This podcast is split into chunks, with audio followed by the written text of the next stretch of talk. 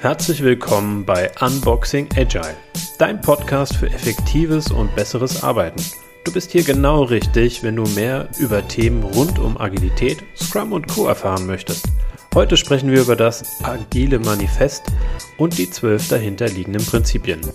Außerdem gibt es heute zwei neue Kategorien. Zum einen die Kategorie Meet Us, zum anderen den Tweet of the Week dieses Mal mit einem Regenbogen kackenden Einhorn und wir wünschen dir viel Spaß mit der neuen Folge Unboxing Agile.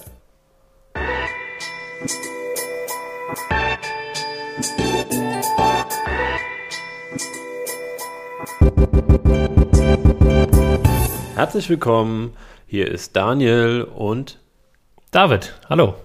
Heute geht es in unserer Folge 2 um das Agile Manifest und die zwölf Prinzipien. Wir wollen mit euch tiefer in die Welt der Agilität eintauchen und euch erklären, was hinter dem Manifest für agile Softwareentwicklung steht und was die Prinzipien hinter dem agilen Manifest bedeuten. Das klingt interessant. Ja, das hoffe ich doch, weil wir haben ja letztes Mal äh, schon über Agilität gesprochen, wie wir es unserer äh, Oma erklären würden. Und äh, wir hatten ja euch eigentlich versprochen, über Scrum zu sprechen. Wir haben aber im Nachgang der Folge beschlossen, dass es durchaus sinnvoll wäre, nochmal tiefer in das agile Manifest einzutauchen. Ich glaube, weil wir es nicht mal einmal vorgelesen hatten, David, oder? Genau, und weil es auch so ein bisschen die Grundlage eigentlich ja ist von allem, obwohl, glaube ich, so von der Timeline her Scrum schon vor dem agile Manifest da war. Aber trotzdem ist, finde ich, das agile Manifest die, die Denkweise oder die, ähm, die Grundlage vom Mindset her, was agiles Arbeiten angeht. Und alle anderen Frameworks, also die ja, Arbeitsmethoden oder, oder Rahmenwerke, orientieren sich praktisch an dem Agile Manifest und versuchen das zu übersetzen in eine Methode, sage ich mal. Also obwohl das jetzt keine Methoden sind, aber ich finde immer, dass der Begriff Methode, mit dem kann man was anfangen. Ja, Du hast ja schon mal gemerkt, glaube ich, auch in den Diskussionen, die wir außerhalb des Podcasts haben, Sprache ist mir an der Stelle schon wichtig. Ja. Wenn Scrum halt ein Framework, also ein Rahmenwerk ist, bin ich großer Fan davon, ja. das auch so zu nennen, weil er dann genau diese Gefahr, glaube ich, recht groß wird, ähm, dass man dann sagt, ja, Scrum ist ja eine Methode, man muss dann nur so eins und eins genau das benutzen und dann kommen noch so Kleinigkeiten hinzu, wie User Stories gehören ja zu Scrum, obwohl die ja nirgendwo da drin stehen mhm. und da nicht mehr diese Offenheit herrscht. Aber das soll nicht heute unser Thema ja, sein, aber es ist ein kleiner äh, Teaser sozusagen für die nächste Folge vielleicht schon. Und äh, ich würde mit euch zusammen ähm, mit dir zusammen. Wir haben uns ja darauf geeinigt, Stimmt, dass wir euch deswegen. mit du ansprechen, weil du ja wahrscheinlich äh, vor deinem Endgerät sitzt und alleine hörst. Genau. Und äh, es wäre cool, wenn, ihr, wenn du natürlich nicht nur alleine hörst, sondern diesen Podcast dann natürlich auch noch an andere teilst. Genau. Aber ähm, lass uns mal in das Thema einsteigen. Also, Manifest für agile Softwareentwicklung. Wir hatten ja schon erwähnt in der letzten Folge, dass äh, es die agilemanifesto.org gibt, ähm, wo das in mehreren Sprachen veröffentlicht ist. Ich glaube, du hast gesagt, es sind einige hundert. Ich habe nochmal genau nachgeguckt. In den Übersetzungen sind äh, 68 Sprachen tatsächlich. Nur? Äh, naja, nur ist ja auch ja, schon ja, eine Mordsumme. Ähm, genau, 2001 von 17 IT-Lern äh, unterschrieben, unter anderem zum Beispiel von Jeff Sutherland, Ken Beck, äh, Ken Schwaber. Die Namen werden, wenn wir über Scrum sprechen, äh, auf jeden Fall nochmal auftauchen. Ganz kurz, ähm, also Jeff Sutherland und Ken Schwaber haben ja den Scrum Guide ähm, geschrieben und sind da auch die beiden Begründer. Aber Kent Beck sagt mir jetzt auf Anhieb nichts. Äh, Kent Beck hat in, nicht direkt zu Scrum äh, was gesagt, aber er ist in anderen Kontexten durchaus äh, aufgefallen. Aber da würde ich sagen, reden wir in einer anderen äh, Folge nochmal drüber. Also er hat zum Thema Agilität und auch zum Scrum Framework äh, durchaus Kommentare geschrieben. Ich bin mir, ich will mich jetzt nicht zu weit aus dem Fenster lehnen. Ich glaube, er hat auch was zu ähm, Story Points und so seinen Beitrag geleistet, aber das kann ah, auch sein, okay. dass ich das gerade falsch matche. Aber da, wenn wir an den Punkt kommen, gehen wir tiefer auf die Geschichte ein. Also, agiles Manifest. Ähm, was steht da drin? Es beginnt eigentlich mit folgendem Satz. Wir erschließen bessere Wege, Software zu entwickeln, indem wir, uns, äh, indem wir es selbst tun und anderen dabei helfen. Also das ist schon mal so der, der Disclaimer, mit dem das Agile Manifest startet und obwohl mir mittlerweile, das bist ja auch so ein Fan davon, Agilität nicht in IT-Projekten ausschließlich zu benutzen, äh, steht da ja ganz explizit drin, dass es dafür ja auch ist. Genau, und da sieht man eben auch, wo es herkommt. Es wurde von 17 IT-Lern verfasst und es geht darum, Software oder bessere Wege, Software zu entwickeln. Genau, und wie setzt sich das agile Manifest zusammen? Äh, und zwar eigentlich aus folgenden vier Sätzen. Ähm, ich persönlich finde, es sind eigentlich irgendwie schon Prinzipien, aber es gibt ja nochmal die zwölf Prinzipien ja. dahinter, deswegen passt das nicht so ganz. Aber einer der Sätze ist, Individuen und Interaktionen mehr als Prozesse und Werkzeuge. Klingt doch schon mal nach einem Brett, oder? Genau. Aber tatsächlich ähm, finde ich, also man, man, muss immer davor setzen, wir schätzen. Und dann, weil, weil sonst klingt es so, ja, Individuen und Interaktionen mehr als ähm, Prozesse und Werkzeuge. Ist ja kein Satz. Also ich mhm. glaube, wir schätzen, äh, müsste man davor setzen, damit es ähm, auch den Sinn ergibt, den es ergeben soll. Ja, ähm, gebe ich dir recht. Äh, ist auch immer ganz klar zu sagen, das eine ist wichtiger als das andere. Das heißt nicht, dass das andere unwichtig ist. Also ja. äh, auch bei Agilität heißt es das nicht, dass wir keine Prozesse mehr brauchen oder auch keine Werkzeuge, sondern natürlich mhm. brauchen wir die. Aber der Fokus, um den es hier geht, ist ja, dass wir die Individuen und die Interaktionen, also den Mensch, wieder mehr in den Mittelpunkt stellen. Und meiner äh, Erfahrung nach ist das gerne mal etwas, woran es dann in der Zusammenarbeit dann hapert oder an den effektiven äh, Zusammenarbeit durchaus zu Störungen kommt, weil ja. das einfach vergessen wird und man sich mehr auf die Prozesse und die Werkzeuge konzentriert. Ne? Also wir führen jetzt ein Jira ein und jetzt muss Jira für uns alle Probleme lösen. Naja, Jira löst dein Problem nicht, das du vorher hattest, wenn du nicht mal überlegst, äh, wo hängt es denn eigentlich? Ja. Und da ist es ja meistens die Interaktion. Ja, ich glaube auch, dass ein Projekt immer scheitern wird, ähm, auf Teamebene, weil das Team in irgendeiner Art und Weise nicht funktioniert und dass es nicht scheitern wird, weil, keine Ahnung, äh, Jira nicht dabei ist oder, oder keine, keine Tools irgendwie äh, bereitgestellt wurden. Und äh, ein ganz anfassbares Beispiel, ähm, äh, ja, auch Thema Jira. Also Jira ist ja dieses ähm, Ticketmanagement-System, ähm, mit dem man eben ja, kommuniziert und ähm, ja, Fehler oder, oder Anliegen äh, weitergibt. Und ähm, ganz klassisches Beispiel, das habe ich selber schon damals gemacht, irgendwie. Ähm, man hat irgendwie eine Anfrage vom Kunden bekommen, konnte die nicht beantworten und hat dann einfach ähm, seinen, seinen Kollegen, der irgendwie einen Sitz weiter sitzt, einfach vertagt, also ähm, dass er eine E-Mail-Benachrichtigung bekommt und schreibt ihm dann eine Nachricht. Anstatt halt Individuen und Interaktionen einfach mal zu sagen, hey, ähm, ich habe da ein Problem, kannst du mir weiterhelfen? Du hast ja auch schon mal vor zwei Wochen was gemacht oder sowas.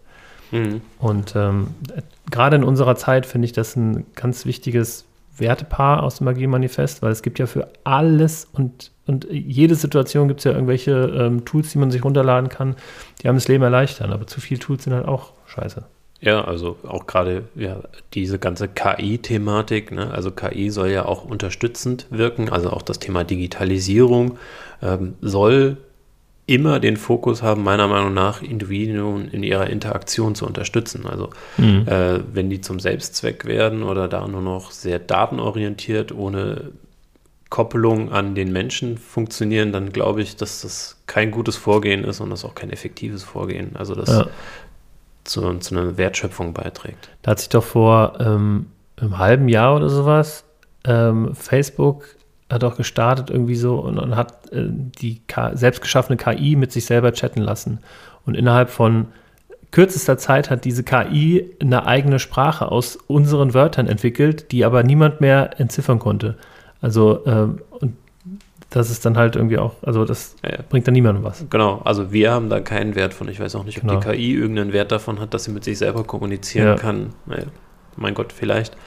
Ähm, ja, aber daher aus meiner Sicht ein äh, sehr wichtiges ähm, Wertepaar, also Individuen und Interaktionen, also beziehungsweise du hast ja gesagt, wir schätzen Individuen und Interaktionen mehr als Prozesse und Werkzeuge. Also kann man durchaus mal auch in seiner eigenen äh, Bubble drüber diskutieren, wie ihr das handhabt bei euch im Team, bei euch im Unternehmen. Ähm, genau. Wir würden uns natürlich freuen, wenn du uns Feedback gibst äh, wie das bei dir abläuft, gerne dann auch über Twitter. Der zweite Satz wäre, wir schätzen funktionierende Software mehr als umfassende Dokumentation. ich kenne Teams, die schreien immer, Juppie, keine Dokumentation mehr, müssen wir nicht mehr machen. Ja. Welche Erfahrungen hast du damit gemacht, David? Ja, tatsächlich ähm, bin ich ja weniger aus der IT und habe ähm, auch schon IT-Teams betreut, aber bin da nie wirklich drin gewesen. Mir ist halt nur bewusst, dass es halt gerade, Entschuldigung, in der Softwareentwicklung einfach Richtlinien gibt, an die man sich halten muss die mit Dokumentation zu tun haben. Also man muss dokumentieren, sonst funktioniert das alles nicht mehr, weil man hat ja, äh, also ich bin da, bewege mich da auf dünnem Eis, aber man hat ja zig, zehntausende äh, Codezeilen und äh, da muss ja irgendeine Art von Dokumentation. Mensch, jetzt habe ich einen Frosch im Hals irgendeine Art von Dokumentation gegeben sein, damit das funktioniert. Ja. Und das, ähm, da muss man nochmal betonen, dass die Sachen auf der rechten Seite ähm, nicht unwichtig sind im Agile-Manifest, sondern einfach die Sachen auf der linken Seite wichtiger sind. Und das ist die funktionierende Software. Genau, also sich mehr darauf zu konzentrieren, Software auszuliefern, ist definitiv so ein Thema des Fokus und der, der Wertschöpfung. Äh, und die meisten Teams tatsächlich, die ich kenne, wissen auch, dass sie ausreichend gut dokumentieren müssen, aber sie wollen sich halt nicht hauptsächlich damit beschäftigen, sondern wann ist gut genug, ist so ein bisschen die Frage, die immer dahinter steckt. Ne? Also wie viel müssen wir machen, wie viel müssen wir nicht machen? Bleibt es vielleicht auch bei uns in der Firma, also wenn du eine Firma bist, also Agentur zum Beispiel, die Dienstleister ist und die Software irgendwann abgeben muss, muss ich natürlich auch anders dokumentieren, ne? weil dann muss ich ja sicherstellen, dass wenn ich das irgendwann mal übergebe, dass da jemand anderes mitarbeiten kann und nicht am Ende dann nochmal ein halbes Jahr Dokumentation dran setzen muss, ja. damit das irgendjemand noch versteht, was da eigentlich passiert ist. Kann das auch ähm, sein, dass man sich mit einer Dokumentation so ein bisschen ähm, ja, die Verantwortung von sich schiebt, dass man sagt, ich habe das ja dokumentiert. Das funktioniert zwar noch nicht so ganz richtig, aber ich habe es dokumentiert und kann es jetzt dem Nächsten geben. Und das ist sein Problem.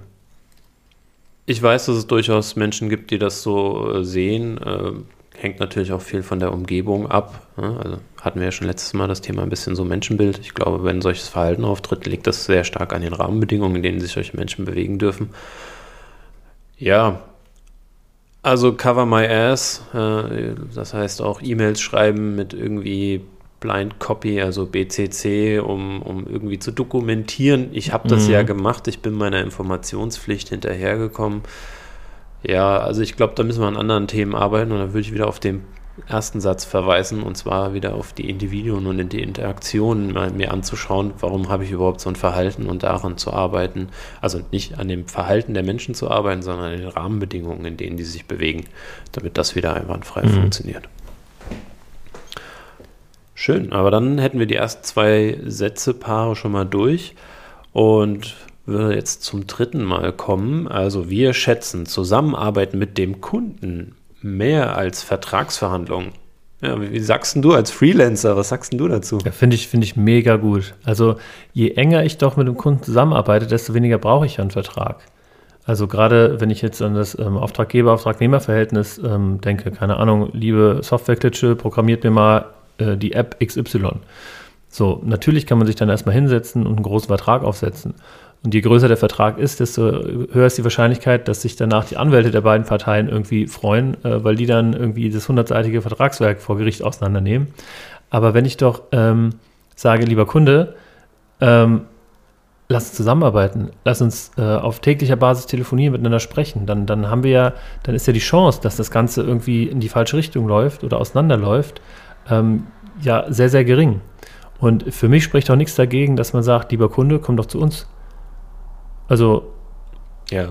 Es kommt so. natürlich aufs Projekt an, ähm, aber warum, warum äh, kommt der Kunde nicht einfach ähm, und arbeitet drei Tage die Woche von dem Auftragnehmerbüro aus und kann dann wirklich dabei sein? Oder kann sogar eine Rolle im Scrum Framework einnehmen, nämlich den Product Owner. Aber das führt zu weit. Das stimmt wohl, aber ich kann auch noch eine Geschichte ergänzen. Und äh, letztens hat mich ein äh, Freund angerufen und gefragt: Hier, du, äh, er ist auch Freelancer ich habe hier so eine Agentur, die will irgendwie Unterstützung und wir wollen das aber irgendwie agil machen. Ich will da jetzt nicht irgendwie so einen Festvertrag und dann haben wir auch ein bisschen diskutiert und sind sozusagen an der Stelle, also ich bin kein Experte für agile Verträge. Ich weiß, da gibt es Leute, die beschäftigen sich sehr viel mehr damit als ich.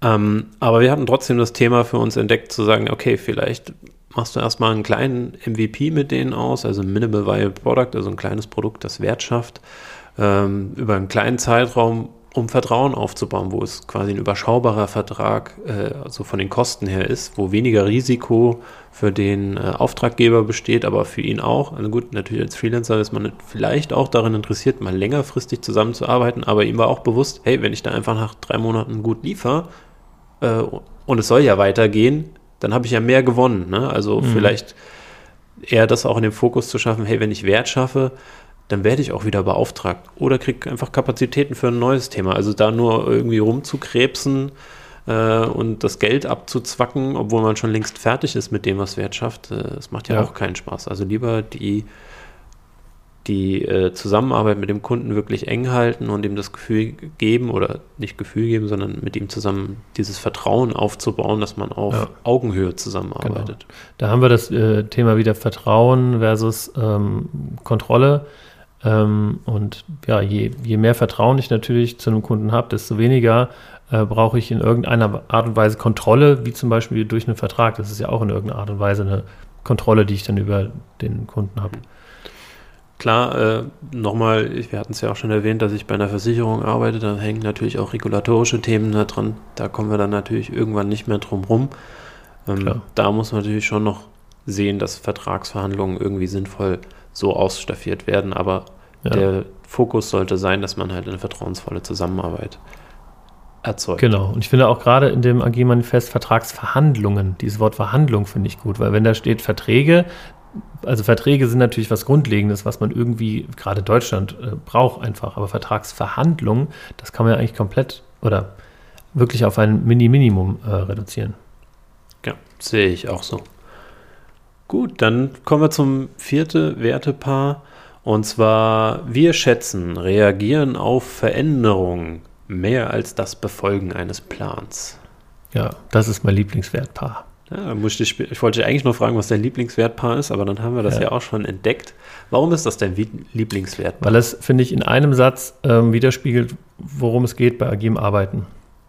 Mhm. Nämlich darum, ähm, sich anpassen zu können, beziehungsweise sich einen Puffer freizulassen in der Planung, ähm, um sich anpassen zu können. Denn wir haben ja gesagt, ähm, die Werte auf der rechten Seite sind nicht unwichtig und eben dieses, ähm, das Befolgen eines Plans ist natürlich wichtig. Also bevor ich irgendwie ein Projekt mache oder ein Produkt baue, muss ich irgendwie einen Plan haben.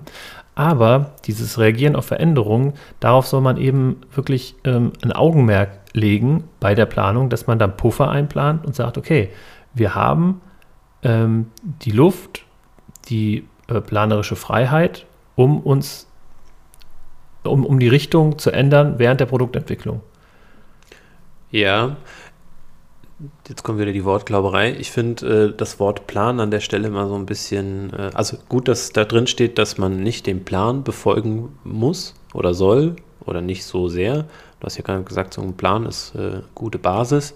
Ich finde Vorbereitung ist eine gute Basis. Ne? Also irgendwie, wenn ich jetzt zum Beispiel Backtracking-Tour durch Neuseeland machen will, dann kann ich mir den tollsten Plan der Welt überlegen, wie das genau abläuft.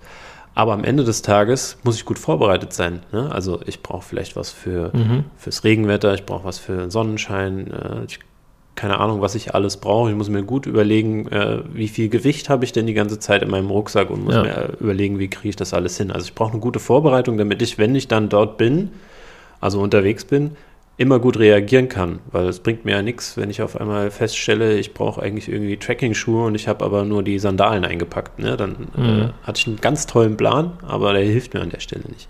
Und da finde ich das eine Zitat auch immer sehr, sehr praktisch, ist, ähm, wenn der Plan vom Gelände abweicht, hat das Gelände immer recht.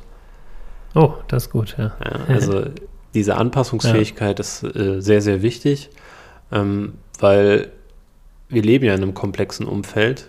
Ja. Das heißt, der Kunde reagiert heute anders, als er morgen und übermorgen reagieren wird. Und das können wir nicht vorhersagen. Also müssen wir diese Flexibilität immer beibehalten. Deswegen finde ich den Punkt Reagieren auf Veränderungen auch sehr, sehr wichtig, weil er ja auch gerade dieses iterative Vorgehen, also in kleinen Zyklen, anspricht und damit auch ähm, ja, klarstellt, dass das sehr, sehr wichtig ist, dass wir da dem Plan nicht immer folgen müssen, sondern halt immer wieder gucken müssen, wo stehen wir eigentlich, was, in welche Richtung müssen wir jetzt gehen. Ne? Wo du gerade ähm, dein Zitat ausgepackt hast, ist mir auch noch äh, was eingefallen, weil das ist tatsächlich auch das Wertpaar, wo ich in meinen Workshops immer am meisten ähm, Zeit für investiere, weil es halt auch so schön anfassbar ist und so, so schön. Jeder kann sich darunter was vorstellen.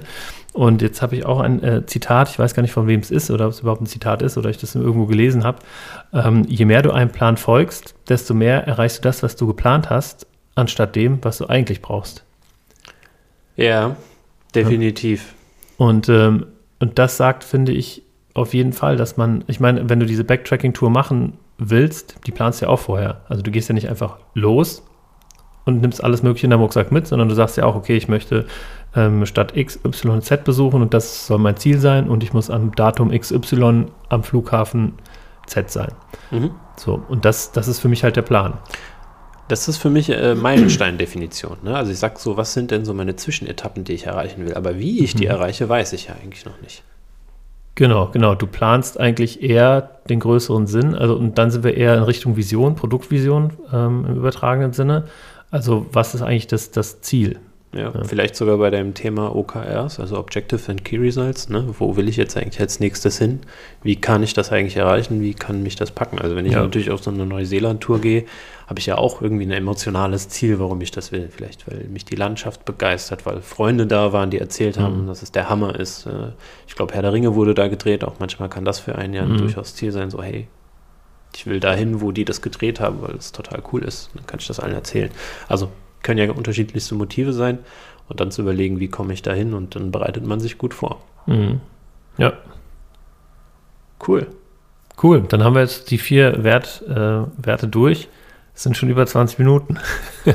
okay, dann müssen wir noch äh, nicht zu viel Gas geben, aber wir gucken uns vielleicht noch mal ähm, ein paar der Prinzipien an. Es sind ja insgesamt zwölf Prinzipien, die mhm. hinter dem agilen Manifest stand. Ich habe, glaube ich, auch in der letzten Folge erwähnt gehabt, dass es durchaus vergessen wird, dass es die gibt. Ja, das ist so ein kleiner unscheinbarer Link, der unter dem Manifest steht.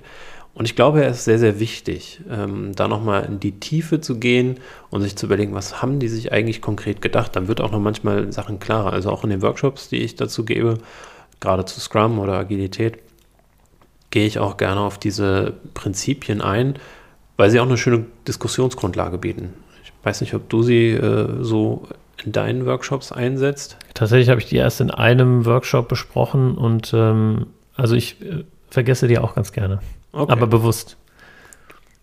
Also du, dann vergisst du sie ja nicht, sondern dann entscheidest du dich anders? Richtig. Okay, was treibt dich zu der Entscheidung, die nicht mit reinzunehmen? Ähm, also in meinen Workshops machen wir sehr viel Stoff in recht kurzer Zeit. Ähm, aber das Ganze halt irgendwie mm, so, dass es dann auch Spaß macht. Also sehr viel interaktive ähm, Sachen und Spiele und das, das gehört auch erleben.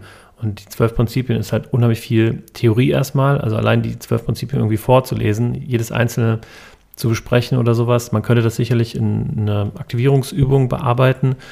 Ähm, aber für so wichtig halte ich sie auch nicht. Wenn ich zum Beispiel einen Scrum Master ähm, Zertifizierungsworkshop gebe, ähm, dann schließe ich mit den Werten ab und mache dann eben eine, eine Übung dazu. Ähm, und das reicht dann, also in Anführungszeichen, reicht dann äh, für das Thema Mindset und Grundlagen agilen Denkens. Hm. Ja, kann man, äh, kann man so sehen. Ich glaube auch, dass, äh, na klar, wenn ich einen Workshop vorbereite, muss ich auch überlegen, was sehe äh, ich gerade als am wichtigsten an.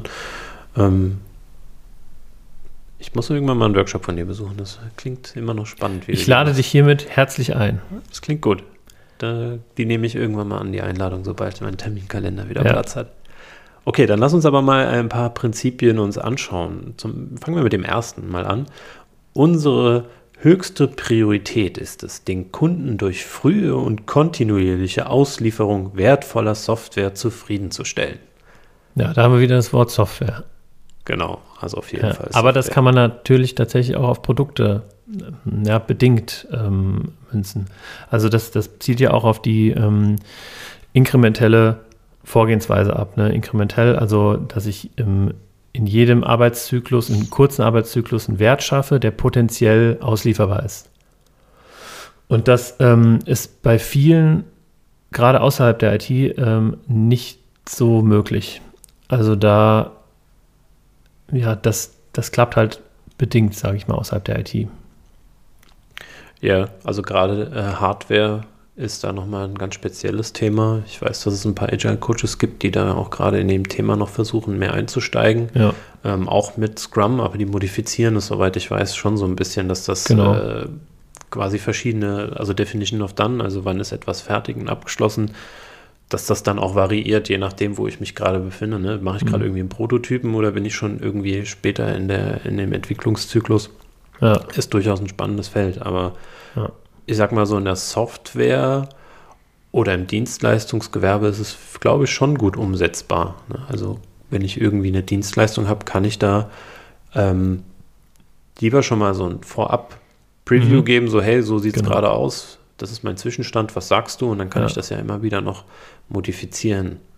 Ja, der, der Gründer von Zalando, ich weiß nicht genau, ob es ein Mythos ist oder ob das äh, Realität ist, der Gründer von Zalando, soweit ich weiß, hat so angefangen, ähm, dass er praktisch eine Online-Plattform hatte, die funktioniert. Der User konnte Schuhe bestellen und er ist bei jeder Bestellung in Foodlocker äh, gerannt und hat sich ähm, die Schuhe gekauft und hat die dann verschickt. Ja, also äh, das ist das Thema Fassaden so ein bisschen. Wenn ich richtig informiert bin, war das nicht Zalando, sondern das war quasi das amerikanische äh, Vorreiter eigentlich, Ah ja, stimmt, glaube weil. Zalando ist ja eine Copycat von den Samba-Brüdern. Genau, ähm, aber ist, glaube ich, keine Urban Legend, soweit ich weiß, sondern der hat es wirklich, der, der hat das halt genutzt, um Metriken zu generieren, um Ja. äh, Investoren zu bekommen.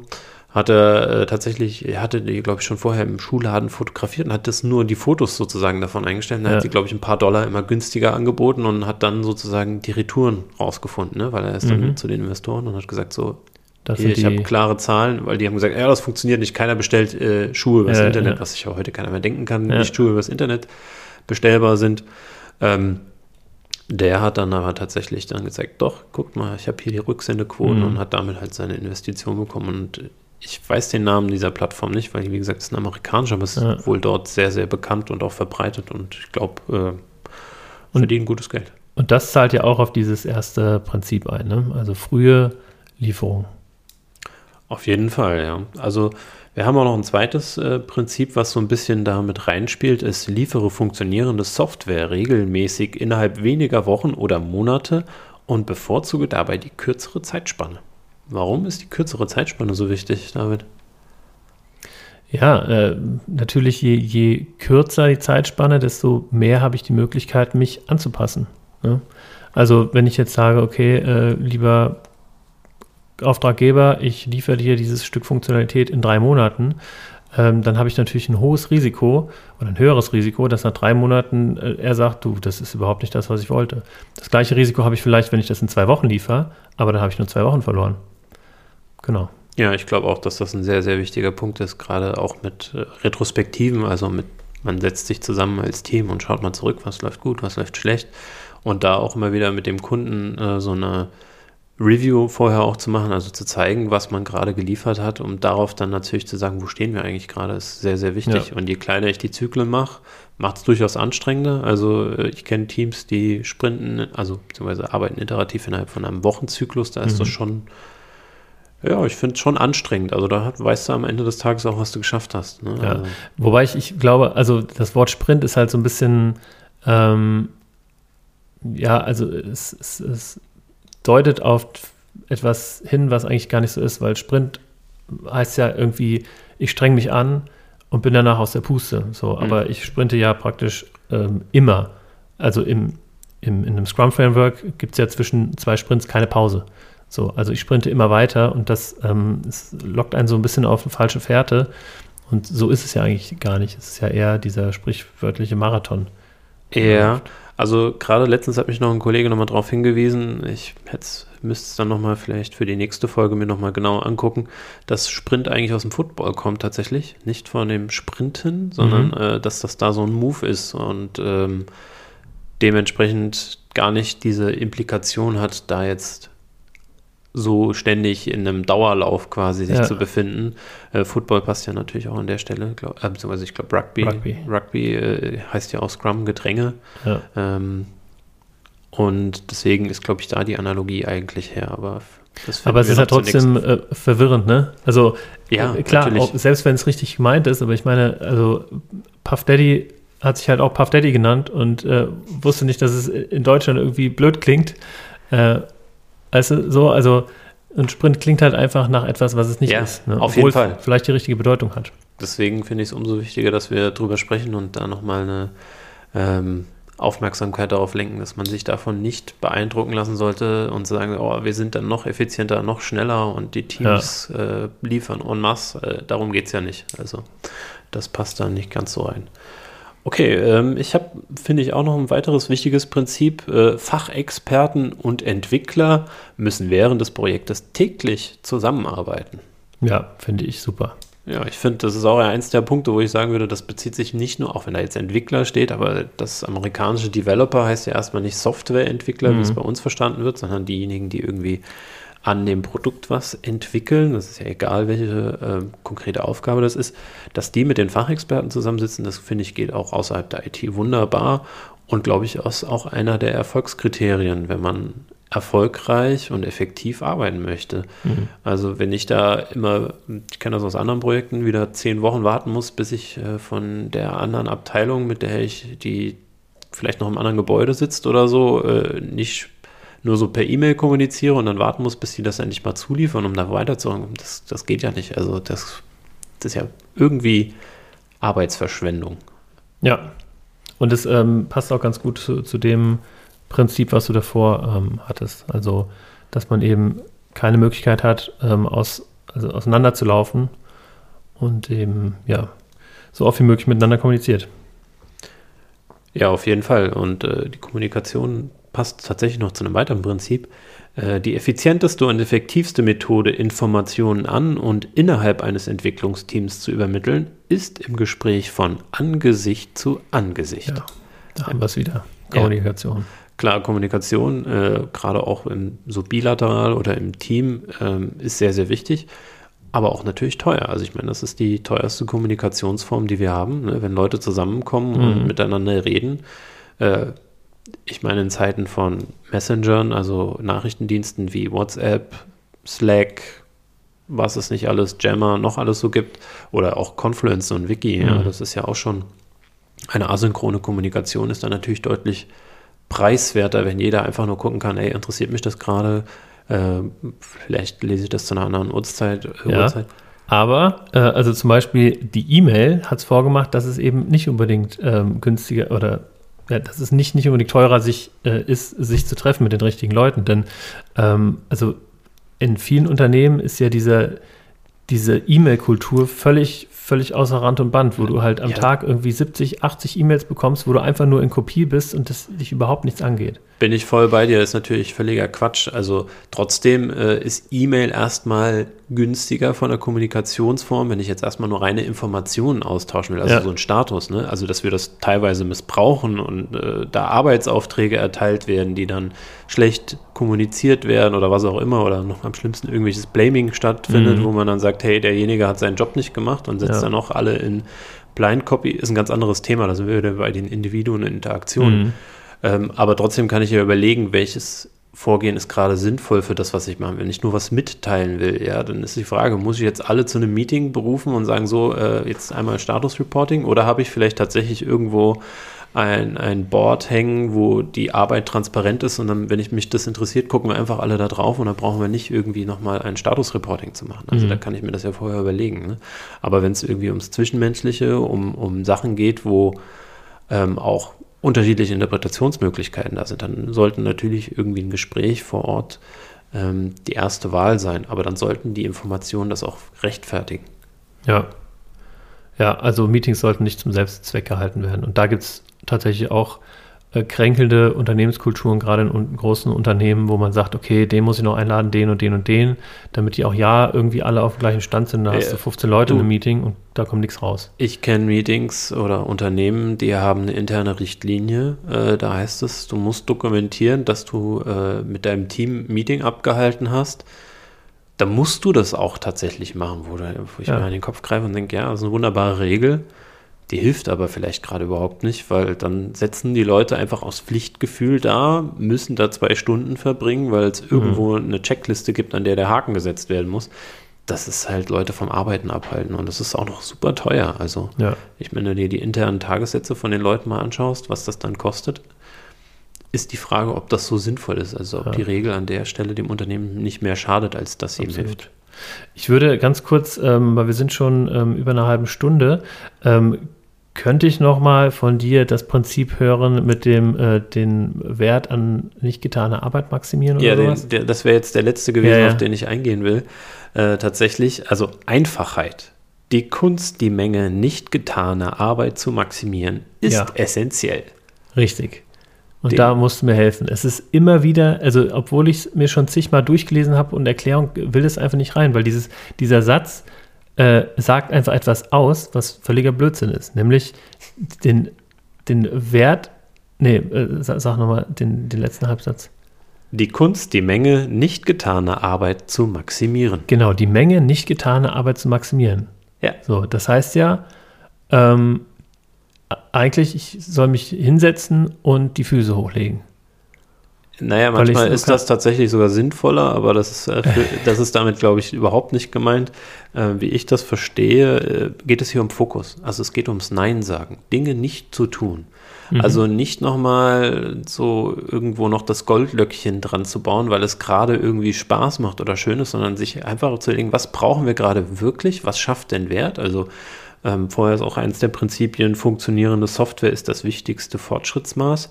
Ähm, also zu gucken, wo schaffe ich Wert und sich darauf zu fokussieren. Und wenn halt jetzt der 20. Stakeholder vorbeikommt und laut ruft, ich brauche jetzt aber eigentlich das, dann halt auch mal Nein zu sagen, wenn es gerade überhaupt nicht das ist, was weiterführend ist.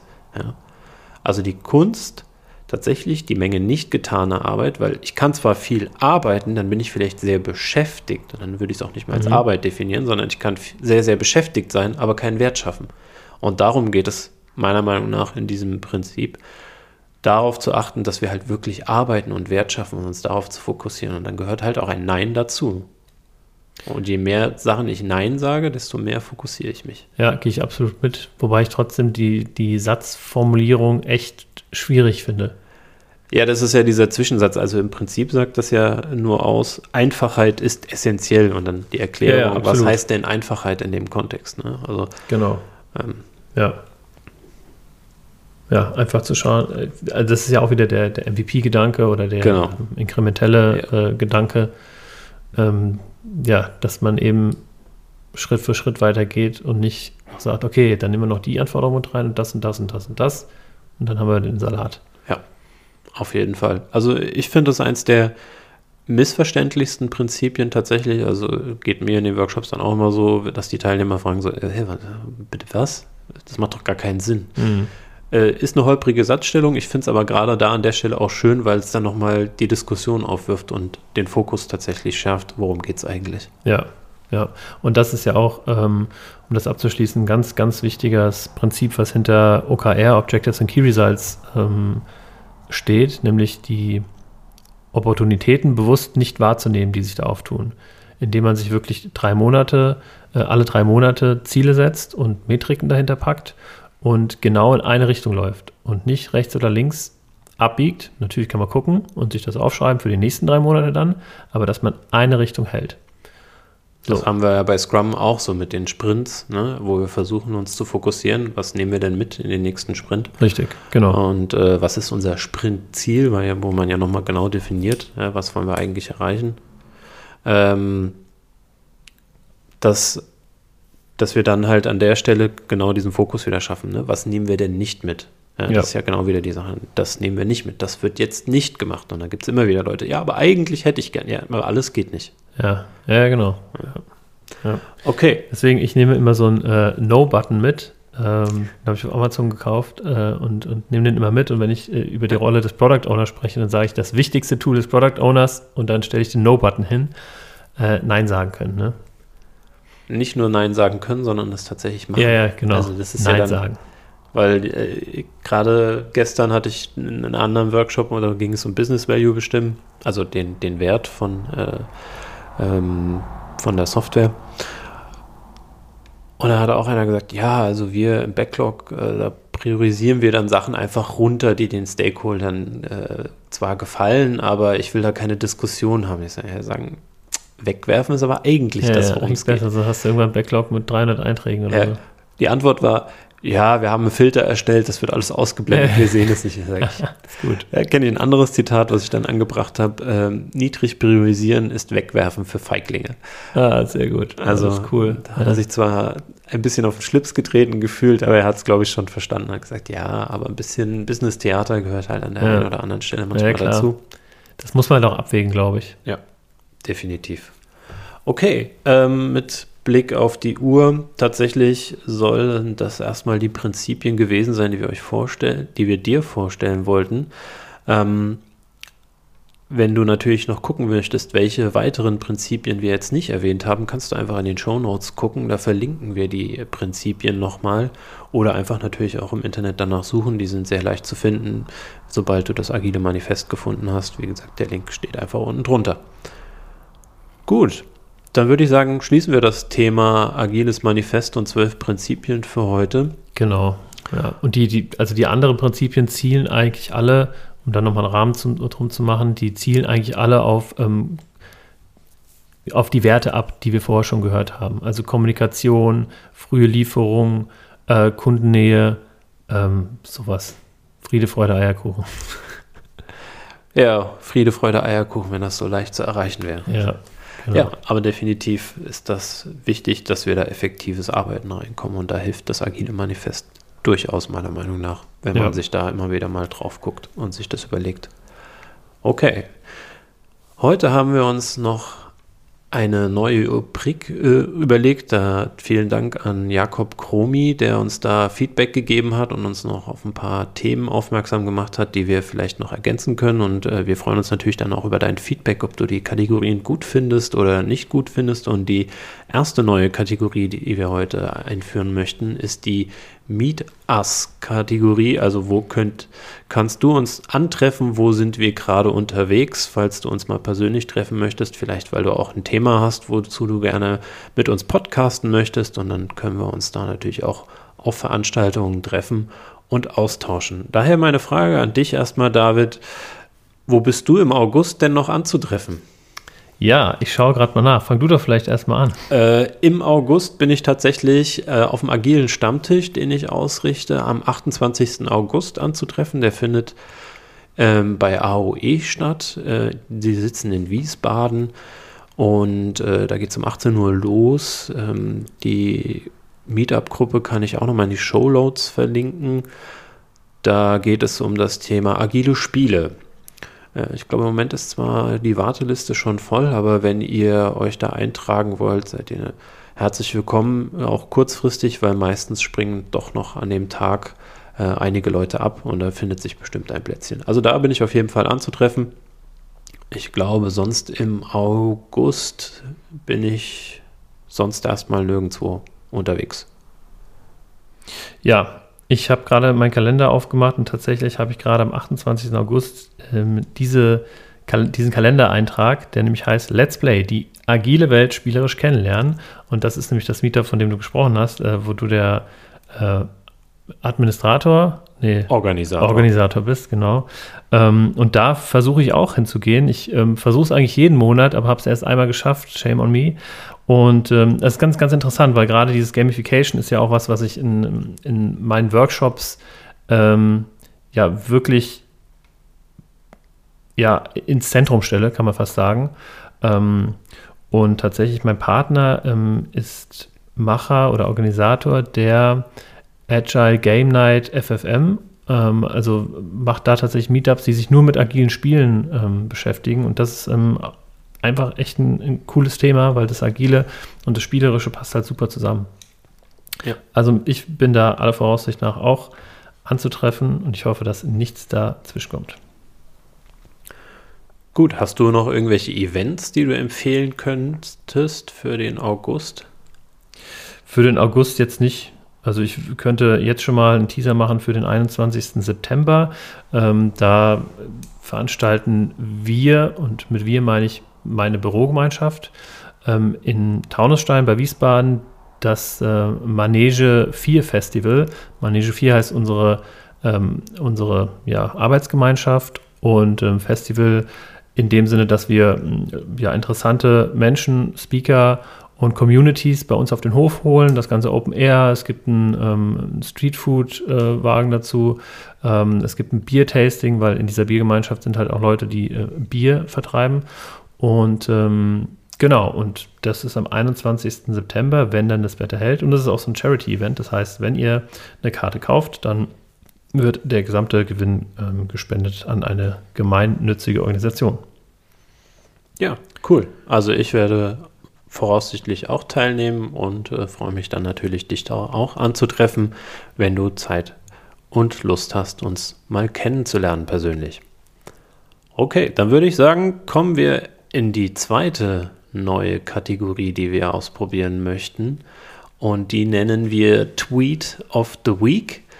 Da geht es ein bisschen darum, dass wir versuchen, spannende Tweets rauszusuchen äh, die wir dir präsentieren möchten. Die können zum Thema agil sein, müssen aber nicht und ähm, stellen die dir und uns gegenseitig auch vor. Also ich weiß nicht, was der David sich ausgesucht hat. David weiß nicht, was ich mir ausgesucht habe.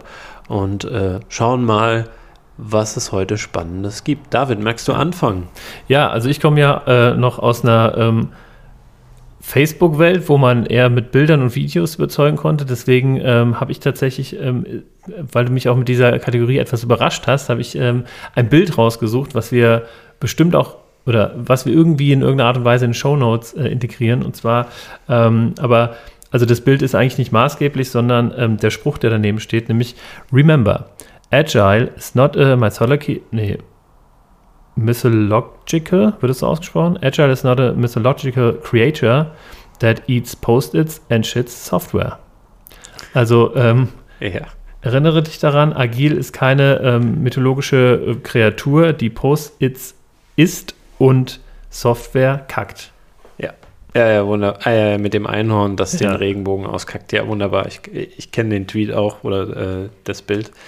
Ja, der ist schön kann man sich durchaus mal äh, nochmal vergegenwärtigen, äh, ja, dass es ja nicht um Effizienz quasi geht, sondern um Effektivität und dass das nicht ja, auch, wir hatten natürlich auch, du hast auch Friede, Freude, Eierkuchen, glaube ich, gerade gesagt gehabt.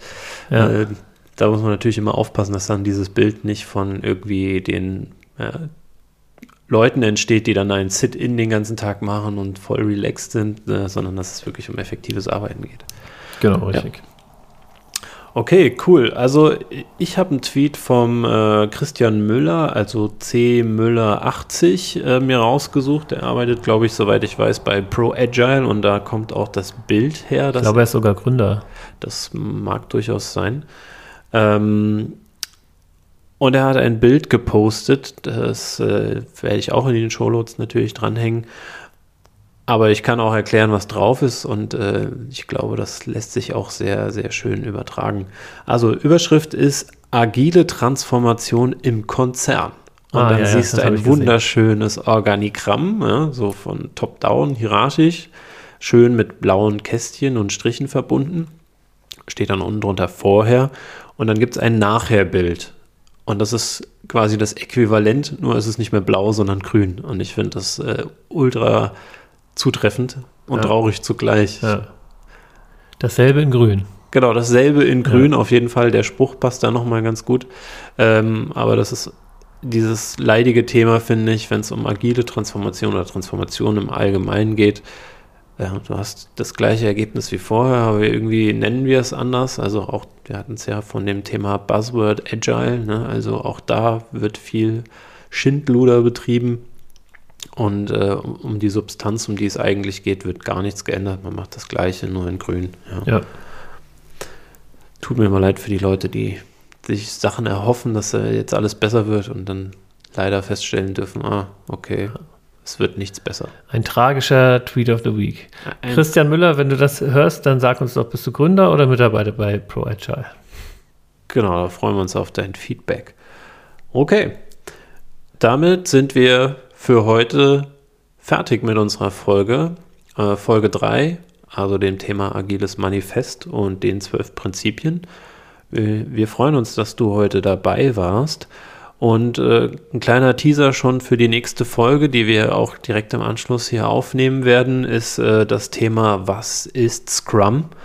Und äh, um, damit du stets aktuell bleibst und informiert bist, was bei uns gerade passiert, folg uns einfach am besten jetzt gleich auf Twitter und du findest uns unter dem Twitter-Handle at unboxingagile. Wir wünschen dir noch einen tollen Tag und freuen uns auf das nächste Mal. Genau. Ähm, und nochmal, wo wir schon äh, beim den Aufruf äh, starten, also ähm, wir freuen uns wahnsinnig, wenn du uns auf iTunes bewertest oder auf Spotify, äh, nicht bewertest, aber folgst. Ähm, das hilft uns unheimlich weiter. Und ja, vielen Dank dafür.